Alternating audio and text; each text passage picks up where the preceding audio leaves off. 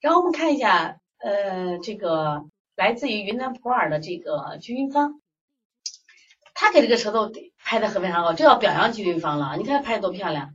你们以后拍哦，就拿这种舌头给我发，好不好？然后这个男孩，这个女孩七岁，不爱吃饭。这个不爱吃饭，你们能理解不？你看他整体干什么呀？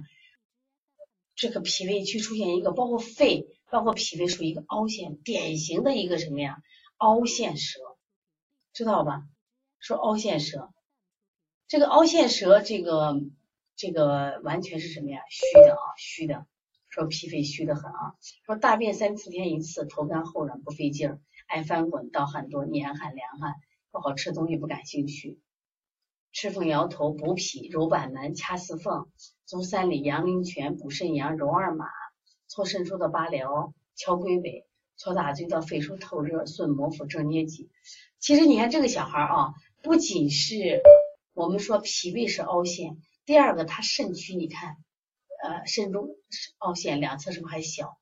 他唯一的。这舌头能翘起来，是因为什么？两侧啊，两侧，我觉得肝气还好，肝气还好，但是脾太虚了，所以我们往往说过去的疏肝健脾，像这个孩子叫健脾疏肝，知道吧？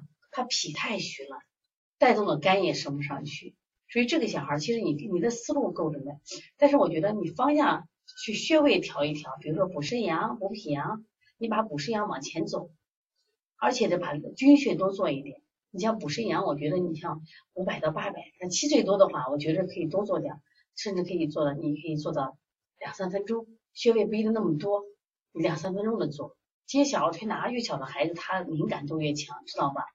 啊，所以像这种情况呢，我们那个什么，这个就应该多做一点，好吧？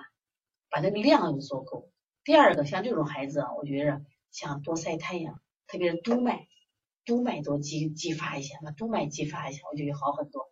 像这个孩子捏脊就特别重要，捏脊的时候啊，在脾腧、胃腧这就要强刺激他一下。你看还手脚冰凉，你还说累，这个孩子其实适合于就整个督脉、任脉加艾灸的，你给他加上好吧？我觉得应该更好。出凉汗，体内肯定有有有有寒，你看他是凉汗，对，这娃就怕不感兴趣。